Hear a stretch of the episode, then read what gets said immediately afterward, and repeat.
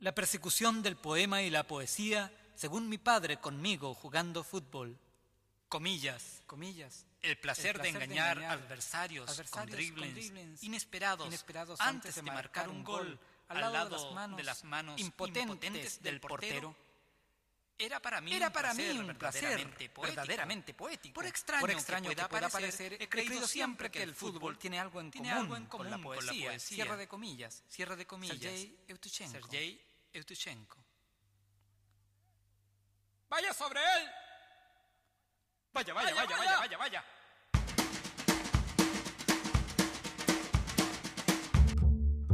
Esto es Ojo en Tinta, el podcast. Libros para salvar al mundo. Conduce este capítulo el sociólogo Joaquín Fermandois. Eu chamaria de arte popular. Vai começar Cruzeiro e Atlético, torcedor do Brasil. Clássico do futebol mineiro. Atirou, é. Gol!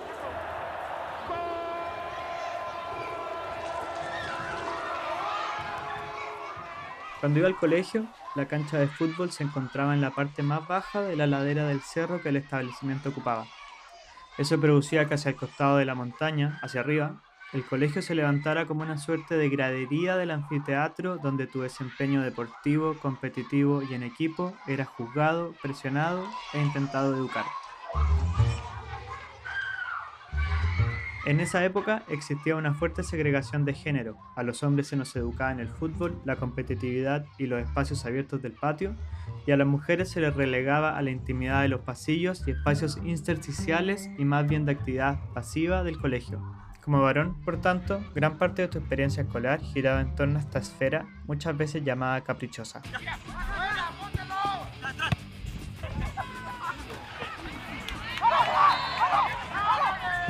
En ese lugar aprendí a jugar fútbol, primero en una cancha donde de milagro sobrevivía al pasto y luego sobre una carpeta sintética que quemaba en cada barrida. En realidad, decir que aprendí demasiado. No soy futbolista, solo he participado en ligas amateur como arquero galleta y no sigo ningún equipo de fútbol, salvo de lejos a Católica, más por inercia que pasión.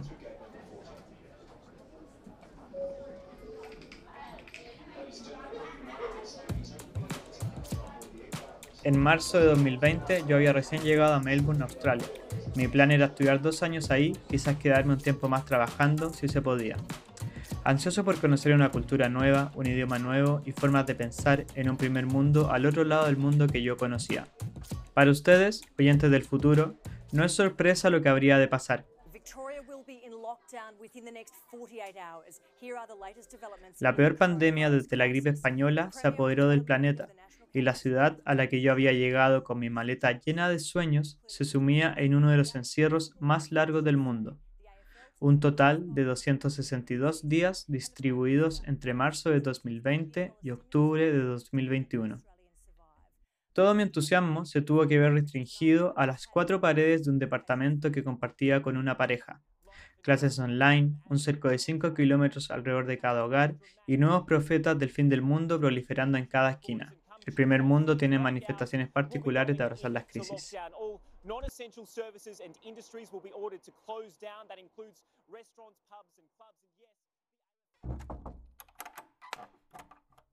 Sumido en el aburrimiento total, un poco deprimido y atacado por la nostalgia, me refugié en las redes sociales y diversas plataformas digitales para llegar a un video que resumía la goleada 7-0 de Chile a México en la Copa América 2016 con los relatos mexicanos, esos que dicen actitud, dignidad, amor propio, respeto a la camiseta.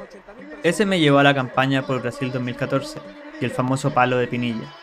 Lo que fue calando y en un arranque de fanatismo arbitrario repasé las excelentes campañas internacionales del Colo Colo de Borgi y la U de San Paoli.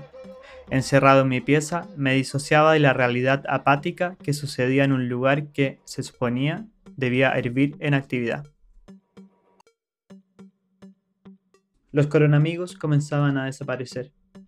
Los espacios comunes se vaciaban y en los privados el aire se cargaba. Yo gritaba Pepe desde mi pieza, viendo un viejo partido de la U. Porque sí, porque la pasaba bien. Gritaba como si el partido estuviera haciendo, o hubiese sido ayer. Es que el presente nunca comenzaba a ocurrir. Este poema lo escribí en esos momentos, intentando reflejar cómo el tedio de días iguales era reemplazado por emociones quizás recicladas, pero que algo de serotonina entregaban. Tras tomar un taller de poesía con Mauricio Redolés, conocí el poema que se escucha al comienzo de este episodio, La persecución del poema y la poesía, según mi padre conmigo jugando fútbol. En el mismo periodo leía las ideas de Eric Polhammer en sus libros El fútbol como la vida y Redonda Pasión, épica y lírica del fútbol chileno, sobre cómo el fútbol refleja un poco la estructura de una tragedia clásica, con su presentación de personajes, su desarrollo, sus protagonistas y antagonistas, clímax y desenlace. La falta fue un metro adentro. Va a servir Leonel Sánchez de la izquierda, lo derribó Chukeli. El propio Leonel va a servir la falta. Suena el silbato, viene el disparo violentamente. ¡Gol chileno! ¡Gol chileno! Un tiro libre impresionante de Leonel Sánchez y la pelota en la red. Justicia divina, justicia divina, amables oyentes. Era penales, esa falta fue un metro adentro del área. Quien ha vivido y escrito sobre esto es Joaquín Escobar, autor de Las cosas que hice por la Cato y Diario del Tetracampeonato, editados por Provinciano Editores en 2021 y 2022 respectivamente. Para él, estos libros tienen el potencial de salvar el mundo. El deporte, en mi caso el fútbol, no solamente hay que entenderlo como un fenómeno de 90 minutos el domingo, ¿cachai? Yo creo que uno es hincha toda la semana, uno está toda la semana y la forma en la cual puede involucrarse más en el equipo de fútbol es, en mi caso, escribiendo, ¿cachai? Las sociedades anónimas que están en el fútbol ahora son espacios reducidos donde a un hincha lo ven como cliente, no lo ven como hincha, son puertas súper cerradas, no son clubes barriales donde uno puede ir. Uno, la relación de uno con la católica, por ejemplo, se vincula aquí, solamente ir al estadio, ¿cachai? Nada más a que te vendan poleras, ya, pero no hay un vínculo mayor como por ejemplo en Argentina. Ojalá en el Estadio Nuevo incluya un sector de quincho, un sector de piscinas, ¿cachai? Un sector en el cual se puede hacer comunidad adentro del estadio. Eso sería bonito, ideal, ¿cachai? La sociedad chilena igual no, no, está virando hacia ese lugar eh, comunitario, ¿no? Todo más individual, pero me parece que se podría hacer algo desde ese lugar. Y como en estos momentos no existe, yo escribo, ¿no? Y retrato la católica y hago club desde la literatura, que eso es lo que me, lo que me interesa, ¿no? Que funcione como libro espejo también, porque harta gente que ha leído el diario del Tetracampeonato, o harta gente que ha leído las cosas que hice por la Cato me han dicho, bueno, yo me identifiqué porque viví una hueá similar, o a mí me pasó esto mientras tú estabas allí, ¿cachai? Son como hartos relatos que están sucediendo en el mismo tiempo, en el mismo mapa, y que cada cual lo podría escribir y llevar a cabo. Entonces, ese espacio que a mí me interesa que sea literatura que te esté golpeando, ¿cachai? Que te pueda remecer, ¿no? Y eso me interesaba mucho. Cuéntame cuál es la historia, cómo surgen estos libros, la idea de hacerlo y cómo fue el proceso también de escribirlo los libros surgen por una necesidad como hincha de católica de, escribir y escribir al club como un fenómeno literario, ¿no? Existen siempre libros de fútbol que refieren a los clubes, en este caso la católica, desde la historia, desde la crónica, desde el número, ¿no? Desde el Excel, pero me interesaba hacer algo que estuviera vinculado con la literatura, ¿no? Algo que tuviera una relación con ese espacio, como es la literatura, que es súper elástico, donde cabe todo adentro, donde no hay un margen de un, donde uno dice, pucha, ¿dónde se acaba esto? ¿Dónde termina esto? Y me interesaba hacerlo, retratarlo a la católica desde ese lugar, desde ese espacio, desde, desde un fenómeno tan, eh, como te decía, elástico y tan móvil como es la literatura. ¿no? Eso interesaba, me interesaba hacer club desde allí, no desde la crónica, no desde el periodismo, que existen esos trabajos y son buenos. Me interesaba intentar describirlo desde otro lugar, que en este caso el diario y el cuento. Y en, este proceso, ¿tuviste algún referente? Bueno, me hablaste de que ya hay libros de crónica y eso, pero ¿seguiste algún libro así que sea como este libro el que me, me, da ideas acerca de cómo escribir sobre católica, sobre el fútbol? Mira, hay un escritor argentino que se llama Fabián Casas, que me gusta mucho, que nos tiene libros así como de fútbol en particular, ¿no? Toca el fútbol en, en algunas crónicas, en algunos ensayos, en algunos cuentos, qué sé yo, eh, y él siempre ha sido como un guía a seguir, el argentino hincha San Lorenzo, eh, nada que ver con católica, pero sí esa prosa me interesaba trabajarla, ¿no? Eh, me interesaba, siempre la, estoy mirando y de ahí, bueno, saco idea, escribir es copiar también, ¿no? Escribir es robarle a un otro y, y, ponerse a trabajar uno. Entonces, eso me parecía también interesante de hacer, pero como un mentor así, como alguien que me, que me, que me llegó desde el, desde el fútbol, sin que sea exclusivamente fútbol, fue Fabián Casas. Yo creo que para mí él es, un, referente de, lo, de los escritores argentinos del momento. Perfecto. Bueno, las mismas barras de fútbol roban hartos cánticos. Exactamente, el fútbol es un robo completo, sí, pues las canciones de las barras del fútbol chileno son canciones del fútbol argentino, ¿no? Que ellos las inventaron, ¿no? Ahí está como la, la matriz, ¿no? El kilómetro cero, y bueno, y también las barras paraguayas, uruguayas, qué sé yo, ¿no? Mexicanas también como que todos adoptaron la estética de las barras argentinas y no de las barras inglesas. En, en, Latinoamérica no existe eso de que alguien, o quizá hay alguien, pero muy puntual, que va con una bufanda a cantar un himno, ¿no? Tipo Liverpool. Eso no, una, es parte de la cultura latinoamericana, ¿no? Entonces, me gusta eso sí que se le robe, aparte la, la hinchada argentina son muy ingeniosas, entonces es súper es súper bueno eso el, la barra, el fenómeno barra como cántico, como canto, también es un fenómeno literario, pues. Hay una creación, hay un, hay un fenómeno de, quizás no algo que esté escrito, no como libro, como tal, pero como decía Piglia, que también es otro escritor que me gusta mucho, no todo fenómeno que está escrito es un fenómeno literario, ¿no? Hay un fenómeno de contar, de la narración oral, de que nos juntemos a tomar una cerveza y contar una anécdota, etcétera. Eso, o pensar algo sin decirlo, como una historia, eso también es literatura, y eso también estoy muy de acuerdo con esa visión, y bajo esa lógica también podríamos entender a las barras como fenómenos literarios en sus canciones, ¿no? En ese sentido, eh, un partido de fútbol es en sí mismo ya una suerte como de tragedia, como que hay una presentación de personajes, que es cuando, cuando los equipos salen a la cancha, se alinean, hay un desarrollo, se forman protagonistas, antagonistas, algún antagonista más malo que otro, algún héroe, eh, un desenlace y así. Sí, exacto, Joaquín, totalmente estoy muy de acuerdo. Es, una, es, un, es un, fenómeno aristotélico, ¿no? Como dices tú, eh, inicio, desarrollo, final, presentación de personajes, no hay un protagonista, un antagonista, claro, tal cual lo describiste, no sería esto de fragmentos, no de imágenes solamente, de, sino que está todo el relato en 90 minutos de cómo es eh, una obra, cómo es un, proceso creativo, inicio, desarrollo, desenlace, final. Me parece como una muy buena antología, claro, de la literatura clásica, la literatura convencional, sin duda se puede leer un partido de fútbol desde ese lugar. En ese sentido, como que hay como su su suerte como de poetas que tratan de narrar esta historia. No sé si tú estarás de acuerdo. Justamente estaba leyendo, no me acuerdo si fueran eran diarios del tetracampeonato o las cosas que hice por la Cato, que criticaban mucho a Claudio Palma, pero siento que dentro de él y bueno, los, los relatores más famosos son como los que le ha tocado un poco, querámoslo o no, ser al menos los poetas populares de esta... Sí, sí, eh, lo que me causa es que es muy poco objetivo, una guaya muy colocolina, así a todas luces, y ya como. Porque si uno quiere hacer periodismo de fútbol partidario, bueno, hay radios para eso, ¿cachai? Hay espacios para ese lugar. Pero si uno quiere hacer eh, un periodismo objetivo, donde todos se están viendo por televisión, un deporte que sea abierto y pluralista, democrático, en una cosa así eh, colocolina, que por dar lo tendencioso me parece que Palma y Borgi hacen eso, ¿cachai? Y lo hacen quizás inconscientemente, y eso no me gusta, me carga, ¿sabes? Me parece que es una falta de respeto, ¿cachai?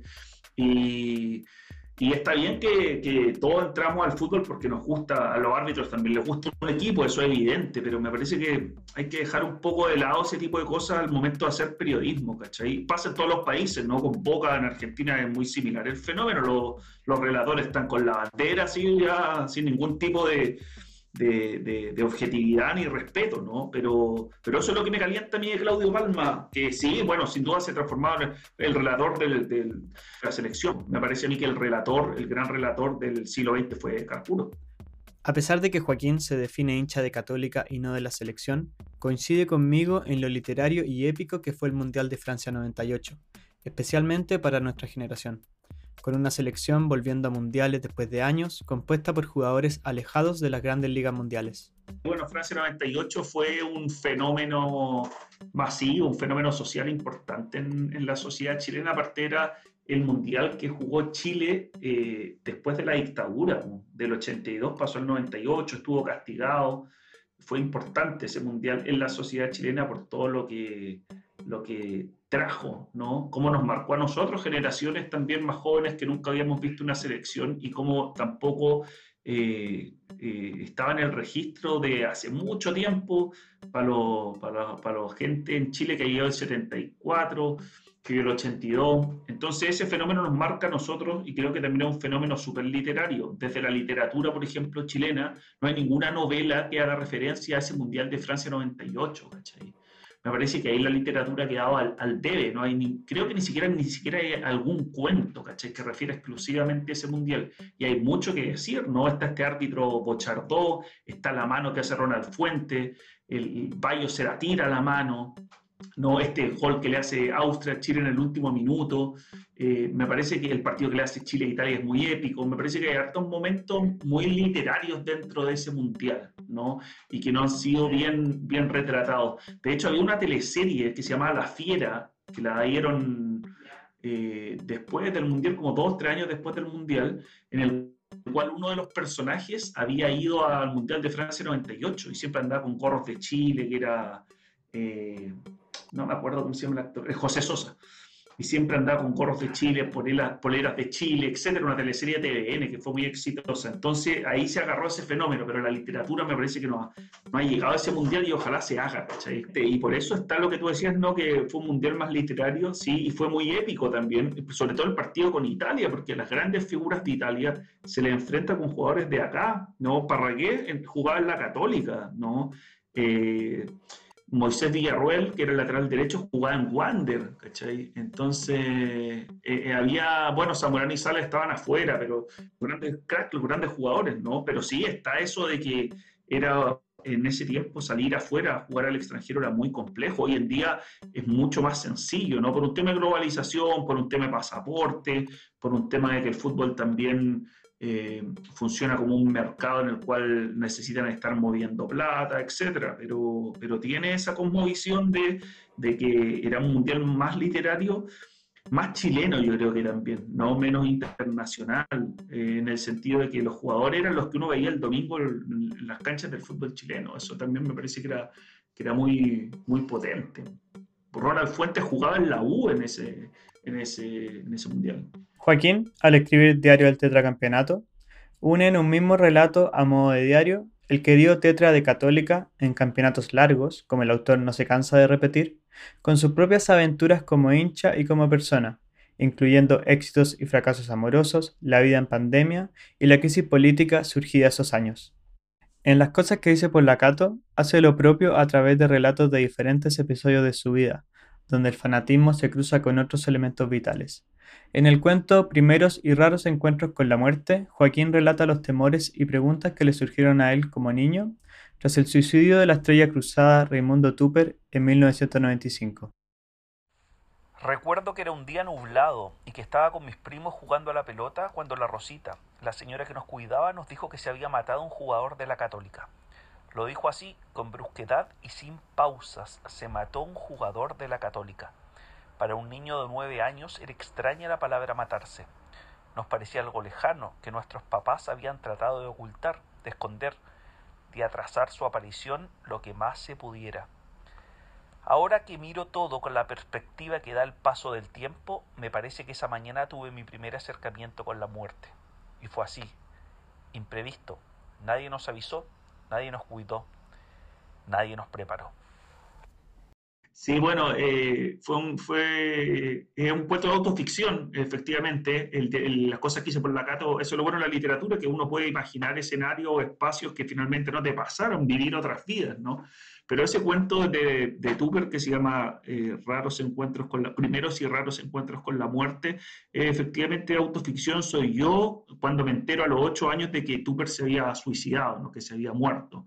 Y un niño a los ocho años en la sociedad chilena en la década del 90, que era una sociedad súper conservadora, lleva ocho, eh, cinco años de que se haya acabado la dictadura, entonces que alguien eh, se haya suicidado y le empezáis a preguntar a tus papás, pues, ¿por qué alguien se mata? ¿A dónde va una persona que se muere? ¿Por qué se suicidó en Costa Rica? ¿Por qué tan lejos de su familia? ¿Qué pasó? para el sistema de libre mercado, no, Tupper lo tenía todo, supuestamente lo que el sistema de libre mercado lo tenía todo, plata, casa en el barrio oriente, apellido, eh, auto, mina, eh, todo, todo.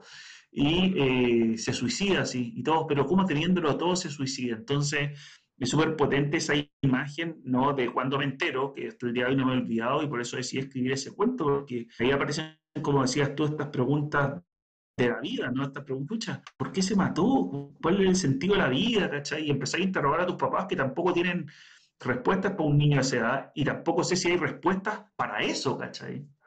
O por lo menos no respuestas conclusivas, sino que fue, aparte, fue lo de Tupper impactó a la sociedad chilena en su conjunto, más allá del fútbol, bueno, por esto que estábamos hablando, pero además porque en esos años no se hablaba de salud mental, ¿cachai? Era como un tema muy tabú, muy escondido, eh, muy de, de, lo cual no se hablaba en, políticas públicas, nada. Entonces esto viene un poco a destrabar y hablar eh, ¿qué, ¿qué, pasó, pues, ¿cachai? ¿Qué fue? ¿Qué hubo? ¿no? Eh, de hecho, la Iglesia Católica yo soy hincha de la católica, pero no soy católico, eh, no quería hacer la misa de Tupper en un estadio porque no consideraban que un estadio era un lugar para hacer una misa, y dos, porque decían que las personas no se pueden matar, pues, ¿cachai? Se supone que Dios es el que te da y te quita la vida, ¿no? Entonces era una como ofensa a la religión y también ahí hubo todo un tema político, cultural, social súper potente.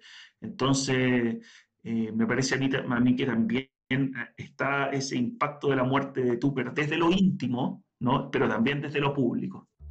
Bueno, creo que eso es lo que hace como un buen relato y eso especialmente cuando la autoficción tiene sentido, como como hablar de lo que te pasa a ti, meterle un poquito de ficción para en el fondo hacerlo más literario, pero también en el fondo que eso que habla de ti, que tiene un poco de ficción, habla, hable como el grande relato también, y de una historia y se inserte en la realidad nacional. Exacto, sí, esa es la idea que también se, insertar en la realidad nacional, sí, totalmente. Eh, hablaste de autoficción y hablaste de Fabián Casas, que es un, que un autor que hace mucho eso. Yo, yo, soy, yo soy una persona súper íntima, no me gusta mucho revelar sobre lo mío, y leyendo tu libro decía como, wow, este weón, ¿en qué se está metiendo? Porque dais opiniones duras, contra te desahogáis contra los árbitros, la FP, la U, el Colo, eh, te mostráis con tus yayitas, con las cosas que hay hecho en tu vida, las parejas que quizá te han dejado por tu por, tus pasiones. Eh, ¿cómo, ¿Cómo fue eso? ¿Cómo, cómo, cómo, ¿Qué se siente? ¿Tuviste miedo en algún momento? ¿Querías hacerlo para desahogar? También me imagino que te haber una cierta liberación en decir, esto soy yo también. No sé. Buena pregunta, sí. Eh, yo, yo en un momento cuando, cuando empiezo a escribir el diario digo, a ver, acá nos moderamos, hacemos algo medio amarillo, algo medio tímido, o vamos y contamos y expresamos con todo. Y dije, porque lo pensé, era un tema, ¿no? Y dije, no, vamos con todo y vamos contando lo que pasa y lo que no pasa, ¿cachai? Eh, me parece que que era un ejercicio de, como dice un disco de calamar, honestidad brutal. Esto pienso, esto escribo y esto digo. Y yo tampoco hice el ejercicio de, porque igual eso es hacer trampa, y que, bueno, hablábamos de Piglia, me parece a mí que lo hizo Piglia, que escribo, no sé, una entrada y uno escribe en caliente también, pues de repente picado, tú decías que estáis tirando mierda acá contra los árbitros, contra Colo Colo, etc. Uno escribe en caliente y después puede ir y borrar o, maquillarlo un poco. dije, no, acá esto quedó y punto nomás, ¿cachai? Como dice, el autor ha muerto, como dice Bartes, pero pero eso también me parece que es un buen ejercicio, no, no mostrarle a otro el texto, porque si no te lo condicionan mucho, te dicen, oye, esto no, esto acá, igual que soy un poco obsesivo, te, te ponía a pensar, a darle más vueltas de lo que, de lo que hay que darle. Entonces, eh, eso también lo hice, lo escribí en tiempo récord, lo escribí en el blog de notas del celular y después lo iba pasando al Word y después listo, se fue lo imprimí, pero no lo volví a, a revisar con el objetivo de cambiarlo. ¿no? Es un ejercicio de que uno se empieza a conocer y a ver, ¿cachai? Quiero ver cómo va a envejecer después este texto, cómo me voy a ver, no solo por la católica, cómo envejecen los textos, sino porque eh, también está uno y cómo era cuando tenía 35, 36 años, ¿cachai? Que era la edad que yo escribía el diario. Eh, vamos a ver cómo envejece ese Joaquín. y en, relación a las chicas con las que salí ese tiempo, eh, una vez comentamos que estaba escribiendo un diario y ella me dijo, bueno, si me vaya a nombrar a mí todo bien, pero mencióname no con mi nombre, ¿cachai? Con una, con una vocal, con una sílaba, perdón, o con, un, o con, un, o con una letra, bueno, no sé. Pero me parece que es más nada entretenido, ella me lo decía porque le parecía más, más literario, ¿no? Bolaño tenía ese ejercicio de nombrar a los personajes con una B, por ejemplo, o con una A que es un ejercicio que después lo toma, o quizás antes lo toma, o Paul Oster, eh, que es una novela que se llama Ciudad de Cristal, donde los personajes se llaman azul, rojo, blanco, ¿cachai? Me parece también como literario ese, y entretenido ese juego, ¿no? Eh, que es un juego de espejo finalmente. Eh, está el nombre, ¿no? O sea, está un nombre oculto, está basado en una vocal, pero el espejo le va reflejando a la persona quién podría ser mientras se lee, ¿cachai? no, no dárselo así como, oye, esto es, este eres tú, ¿cachai? Oye, y ahora que hemos hecho un poco de esta metáfora entre lo que es el fútbol, el mundo del libro, ¿Y cuál sería para ti el héroe del, del, de este fútbol nacional? Yo creo que para mí no, pero mirándolo en, perspectiva, el gran héroe del fútbol nacional es Bielsa, yo creo. Es un, es, ni siquiera es chileno. Yo creo que el, gran héroe del fútbol eh, chileno es Bielsa, por lo menos del siglo XXI, sin lugar a duda. Eh, me parece que Bielsa él no gana eh, cuantitativamente, digamos, a su, a su espaldas la Copa América, las dos Copa América, pero él forjó a esos jugadores, formó ese proceso, ideó ese sistema de juego. Después vino San Paolo y le hizo dos modificaciones, pero para mí el gran héroe del siglo XXI en la historia del fútbol chileno es Bielsa y en el siglo XX creo que es eh, Fernando Riera, ¿no? que fue el entrenador de la selección chilena del 62. Bueno, quienes nos están escuchando, pueden ver y la recomiendo fervientemente porque es muy buena. Es la serie del Mundial del 62, está en YouTube y de Fernando Riera hace Daniel Muñoz. Es una gran serie, son ocho capítulos y en verdad vale la pena porque allí se mezcla cómo se armó el Mundial eh, y cómo lo que hablábamos anteriormente, ¿no? Los, procesos íntimos terminaron hablando de lo público, ¿cachai? Cómo estaba el gobierno de Alessandri. Eh, puta, sin ayudar mucho, porque hay un terremoto por medio, pero cómo se la jugó, que siguió Juan Pinto Durán, ¿no? Eh, etcétera. Eh, Carlos Vilpon. Me parece que en esa serie eh, hay un ejercicio también literario importante. Los personajes me parece que son muy literarios, al igual que los jugadores de, la, de esa selección, ¿no? que tenían que trabajar y jugar. De hecho, hay uno de ellos en el cual la, los dirigentes del fútbol chileno van a su trabajo a pedir permiso por tres meses para que pueda jugar el Mundial. Y la empresa donde trabajaba, creo que era el, registro civil algo así, no quería dar permiso, ¿cachai? Entonces, era, muy buena serie, yo la recomiendo muy buena, muy, muy buena. De repente se, se están buscando cosas en Netflix que no valen la pena. Yo acá a los futboleros que no la han visto les digo que pongan una fichita y que vale la pena esa serie. el Mundial del 62 está en YouTube completa y se ve bien. Bueno, yo creo que los antagonistas serían los, dirigentes, ¿o no? Totalmente, y le agregaría a los representantes, esto que está pasando con los representantes, que ojalá se destape, o como se está destapando, ¿no? De que si quien no pertenece a tal corral no puede jugar eh, no, o sea, no, no, no. Si el que tiene que jugar el que es bueno, que no entonces lamentablemente el fútbol se está permeando de esta actividad, de este arreglín de partido. Ahora salió un jugador de Cobreloa Escalante a decir que sus compañeros en Cobreloa apostaban, que muchos quizás se hicieron expulsar, fueron para atrás en ciertos partidos con el fin de la apuesta. Entonces me parece que, eso está contaminando el fútbol y eso hay que erradicarlo. Yo creo que con castigo eso queda suspendido por vida, ¿cachai? Como un poco fue con el Cóndor Roja, el Cóndor Roja hace esta de cortarse, bueno, con una maquinaria atrás, por supuesto, de infinidad de, dirigentes, de médicos, de jugadores, etc. Y allí el castigo fue ejemplar y nunca más jugó, ¿cachai? y aparte, si uno lo mira, una cosa súper burda y súper absurda de creer que alguien se va a ir a cortar con una gilet y le llegó un fuego artificial, obviamente una quemadura no es lo mismo que un corte, y creer que así van a clasificar a Chile al Mundial por secretaría y van a eliminar a Brasil es una weá ya, pero eh, eh, inverosímil, así absurda. ¿A quién se le ocurrió es eso? Sí, faltó alguien que lo pensara dos veces, yo no sé. Sí, sí, lo tuve que haber pensado mejor, era absurdo, pero bueno, quedó en la historia del, del fútbol chileno y yo creo que ese fue el último gran episodio de estos como turbios sucios que, en los que estuvo también metido la dictadura, ¿cachai? fue el último, me parece, de, esto de ganar a como de lugar, ¿cachai? El, el, fin justifica los medios. Justamente me topo con un poema de Elvira Hernández de su cuaderno de deportes, donde para denunciar actos de corrupción y abuso del sistema político utiliza la metáfora del deporte y sus dirigentes. Emulación. Elvira Hernández. Aprende de la dirigencia, cuna del saber, se maofetea. Ellos ya pasaron por los cinco aros a medio mundo. Ellos están embarcados. Más bien, ya llegaron, expertos en el remo de todas las aguas. Tienen cancha, tiro y lado.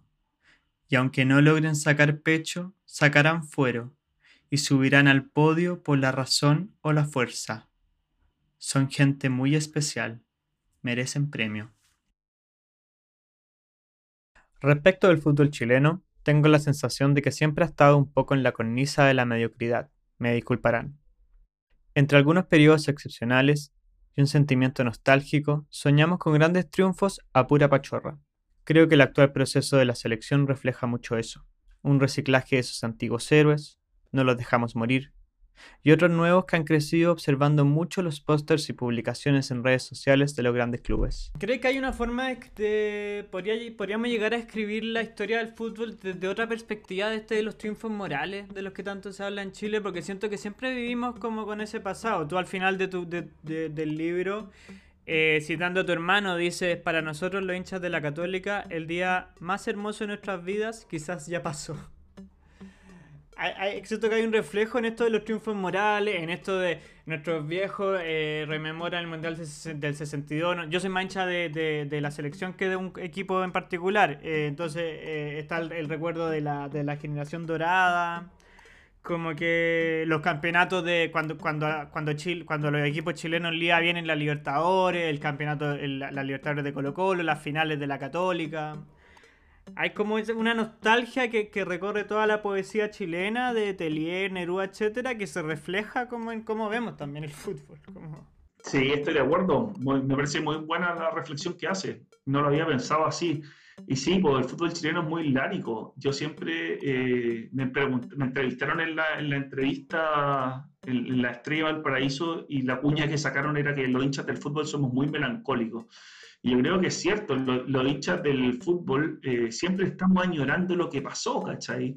Está, no, que eh, los hinchas de la Católica siempre el caso de Tupper, ¿no? El caso de, de Corosito y de 94 horas, perdimos unos penales con la Unión, ¿cachai? Siempre está esto y las otras generaciones, Pepe Cuevas tiene un poema para el Mundial del 62 que es increíble, y también con la nostalgia, ¿cachai? Con lo lático, este hileriano, el, hincha del fútbol, siempre está eh, eh, recordando el tiempo pasado como algo mejor. Y hoy en día en el fútbol chileno, bueno, con mayor razón, ¿cachai? Porque el fútbol chileno como deporte, como tal, está muy mal, no, no gana, no, en este campeonato todos los partidos que se han suspendido porque ni siquiera hay estadio, ¿cachai?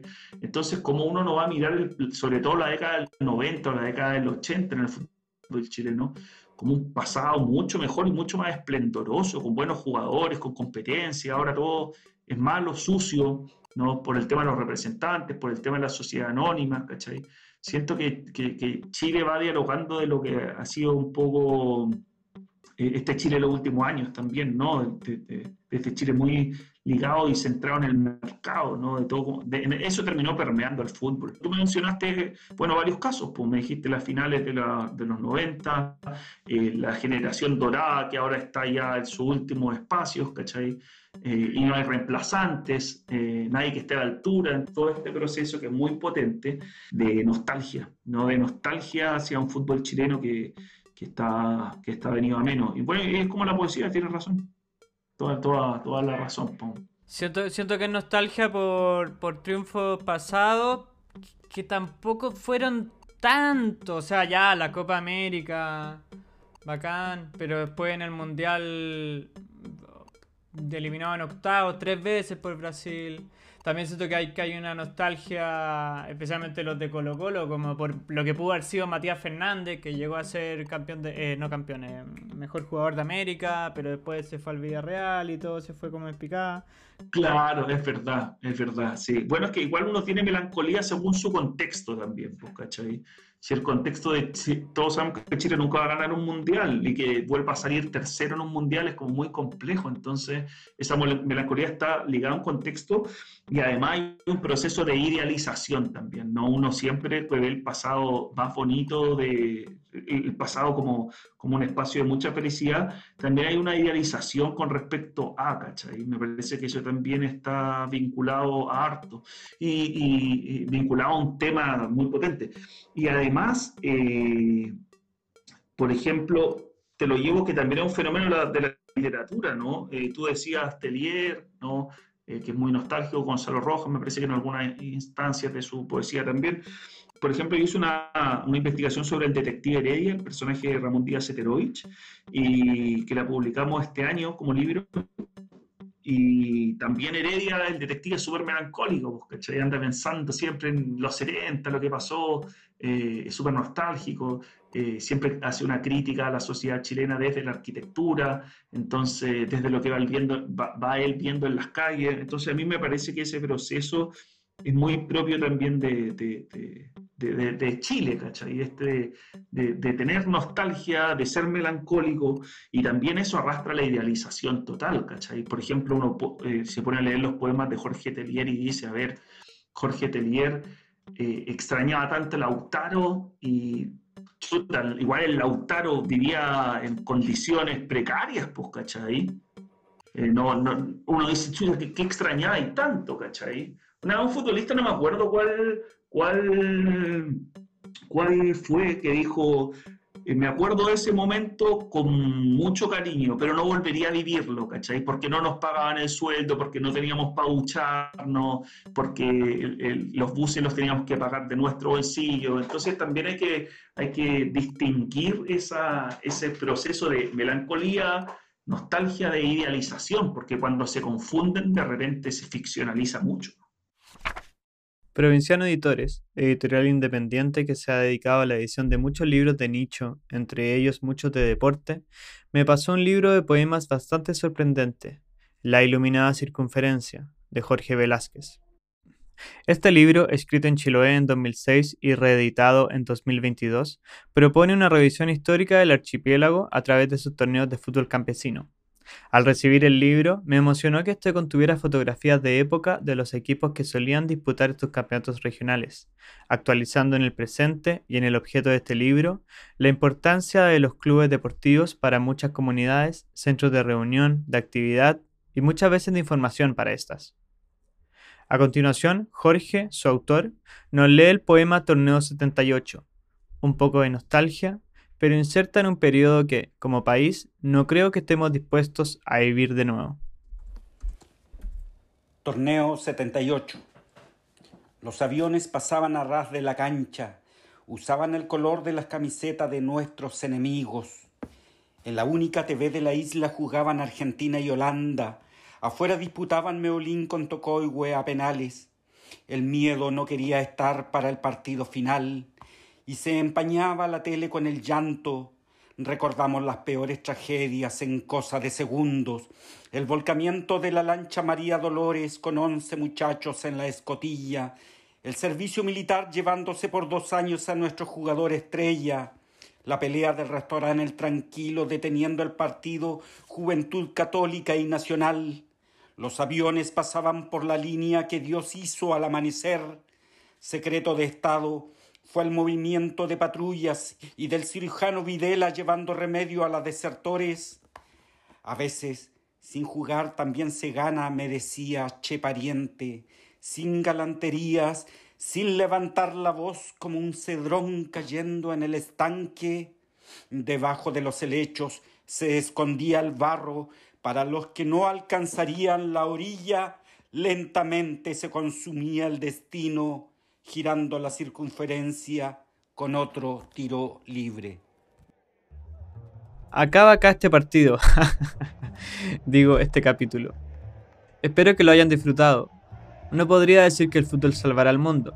De hecho, las barra bravas y la corrupción de los dirigentes del fútbol parece más bien amenazarlo. Pero sí puedo decir que el fútbol nos puede ayudar a comprender el mundo, al pensarlo como un acto literario, como un universo de personajes complejos en el que se enfrentan héroes y villanos, y lo más común es la derrota, que está a la vuelta de la esquina, pero que nos enseña sobre el mundo, íntimo y público. Agradezco la participación de mi tocayo, Joaquín Escobar, a Mauricio Redolés por ceder el audio de la persecución del poema y la poesía, según mi padre conmigo, jugando fútbol, y a Jorge Velázquez por la lectura de su poema Torneo 78. Nos vemos la próxima fecha.